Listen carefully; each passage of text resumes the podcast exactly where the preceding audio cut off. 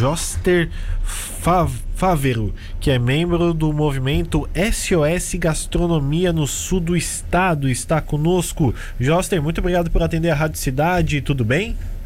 Tudo bem, boa tarde, boa tarde a todos os ouvintes aí de Tubarão e região. Bom, Joster, é, você faz membro desse. Você é membro desse movimento aí, o SOS Gastronomia, Gastronomia aqui no sul do estado, e tá o setor sendo muito afetado durante essa pandemia, né? Até a Brasel entrou na justiça aí contra alguns estados e aqui no estado de Santa Catarina, 30 municípios estão pedindo reparação por perdas na pandemia. Conta pra gente um pouco mais como foi afetado esse setor da gastronomia aqui no estado.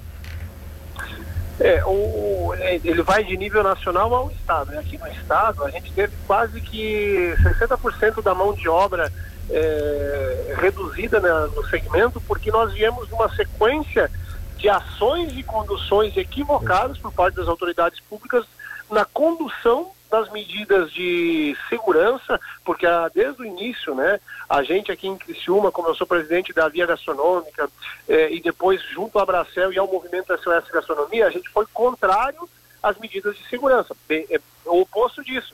Nós somos proponentes, a gente propôs várias medidas, mas que nunca foram acatadas pelo COIS. E aí o que eu quero dizer com isso? E isso ocasionou eh, fechamento de CNPJs, ocasionou fechamento de vagas de emprego.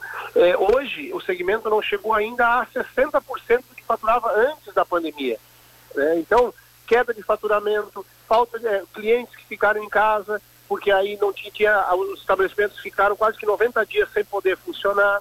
Quando voltaram, as regras de distanciamento, os horários que davam restrição, restrição de comercialização de produtos que nós tínhamos, como tivemos um período com restrição de comercialização de bebida alcoólica, tudo isso somado é, transformou o segmento é, numa bomba relógio no que diz respeito a desemprego, falências, porque todas as matérias-primas, tudo, insumo, de, desde carnes, é, a massas, é, embalagens, quem teve que se adaptar ao delivery, porque aí só sobrou a opção do delivery, o delivery é uma operação extremamente cara. Tudo isso se juntou, acresceu o custo e a receita caiu drasticamente. Os impostos não pararam de ser cobrados, não tivemos um refis, as linhas de crédito não chegaram à ponta, e aí a gente está numa situação assim de desespero. O segmento de gastronomia passa em nível de Estado e em nível nacional. Bom, Joster, e essa reparação que está sendo pedido, não só aqui em Santa Catarina, mas nos outros estados do Brasil também, seria suficiente para a retomada do, do, serviço de vocês, pelo menos da, das contas de vocês?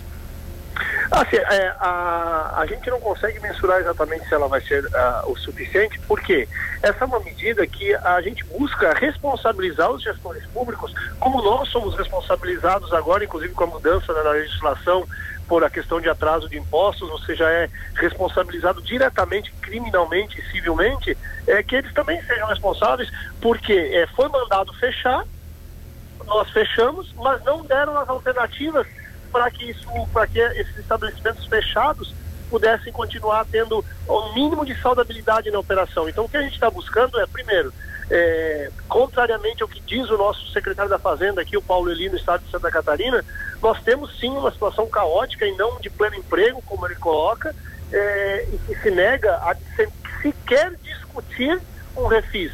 Foi barrado na Câmara, da, da Câmara dos Deputados do Estado, na Assembleia Legislativa, uma proposta de refis. Em nível federal, nem sequer se iniciou essa discussão. E aí, todo dia 20, que era o estante do Simples, bate aquele imposto. Aí tem prorrogação, por exemplo, como agora nós estamos passando por prorrogação de imposto, só que essa prorrogação ela começa a cobrar dobrado aqui na frente e você não tem esse faturamento para pagar. Então, o que nós estamos buscando é, é, mudança na tributação, em que diz respeito que hoje no Estado nós temos ST e ICM para alguns produtos comercializados na gastronomia, como bebidas é, e alguns outros, que é uma das mais altas do Brasil, que isso seja revisto, que nós tenhamos um amplo refis e irrestrito que seja disponibilizado linhas de crédito para dar subsídio e suporte para fluxo de caixa, porque hoje, é, quando se imaginar que nós retomaremos uma atividade normal, a grande maioria dos estabelecimentos não tem mais um centavo de fluxo de caixa para manter sua operação. Então, é isso que nós estamos buscando de reparação. E deixar bem registrado aqui também, gostaria de aproveitar a sua audiência, seus ouvintes, que dos deputados da nossa região sul, até o momento, nenhum deles, com exceção do deputado Gessé Lopes, que colocou um adendo no projeto é, de refis, levantou essa bandeira da Câmara dos Deputados. Nenhum dos nossos representantes bateu no peito e formou o bloco da bancada e disse, olha aqui, o setor de gastronomia e de eventos não pôde funcionar. Então nós vamos criar mecanismos aqui na Assembleia Legislativa. O Estado de Santa Catarina está tendo um superávit histórico de arrecadação, mas nada foi feito para o setor de gastronomia. Ô Joster, o governo continua conversando com o setor de vocês ou cessaram as negociações? Porque muito se falava dessa conversa com o governo. Ainda tem isso? Tem, tem. Isso temos que fazer justiça. É, o primeiro ano foi zero de portas abertas. O início desse ano, a gente conseguiu o primeiro contato com antes do governador Moisés ser afastado aqui em Sombrio. Nós tivemos cara a cara com ele e ele nos ouviu. Depois disso, mesmo ele afastado, a gente conseguiu alguns contatos. Com o retorno dele, tivemos na segunda-feira passada uma reunião presencial com o secretário da, da Saúde. É, ontem tivemos uma reunião com o secretário de Desenvolvimento Econômico levando exatamente essas pautas da necessidade financeira. E para a Secretaria da Saúde, nós levamos a questão da necessidade principalmente de ampliação de horário, porque é absurdo nós estarmos falando em testar eventos públicos como o Oktoberfest, eventos até 500 pessoas, liberarmos esporte de contato físico e um restaurante não pode ficar aberto depois das 11 horas da noite, né? E foi, né, não fomos ouvidos, mas estamos tendo um canal de diálogo. Agora nós estamos buscando junto ao deputado uh, Zé Milton, aqui de Sombrio, uma audiência com o governador, para tentarmos sensibilizar diretamente o governador. Ainda não temos essa resposta. Bom, com tudo isso que a gente conversou, Joster, qual é a perspectiva, a expectativa? A gente está já no meio do ano de 2021. Qual é a expectativa que o investidor, que o empresário do setor tem para o resto desse ano e também para 2022? Se é que alguns vão ter essa expectativa, né? Exatamente, você falou tudo no final do seu questionamento. Primeiro, nós vamos pra, iniciar para o final dela. A falta de perspectiva, de condições de chegar a 2022, ela é proeminente e é latente para grande parte do segmento.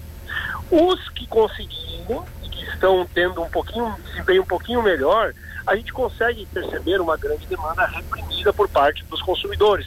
Praticamente 16 meses, 17, sem ter uma vida social normal, obviamente que existe uma demanda, uma demanda reprimida. Porém, uh, o que nos deixa temerosos é, não temos a perspectiva clara de se vamos chegar até o final do ano com segunda dose para mais de 70% da população, porque nós não temos dúvida nenhuma que a gente só sai dessa situação após a vacinação de no mínimo 70% da população, né, ouvindo tudo que os cientistas colocam. Então esse é o nosso primeiro grande, eh, grande esperança. Isso acontecendo, nós temos toda a desregulamentação do mercado do nosso setor. As carnes só esse ano já subiram quase 38%, acumulado ela passa de 68% desde março do ano passado. É, embalagens, é, tudo, tudo que diz respeito ao segmento, ele teve absurdo aumento. Então, aliado a isso, a, a gente precisa equilibrar a questão do subsídio. Então a gente tem uma grande expectativa de uma demanda reprimida, mas para dar vazão a essa demanda reprimida após a gente entrar numa um pós-pandemia, nós precisamos de políticas públicas para fortalecer o setor. Bom, perfeito então. Bom, Joster, a gente segue aguardando aí a movimentação dessas conversas com, com o governo e também dessa ação judicial aí. Muito obrigado pela sua entrevista e os esclarecimentos aqui na Rádio Cidade. A gente que agradece o espaço, estamos à disposição e gostaria de mandar um abraço aí para o segmento de gastronomia de Tubarão, para que eles sigam firmes aí na, na resistência, para a gente possa entrar em 2022 fortalecendo a gastronomia no sul do estado.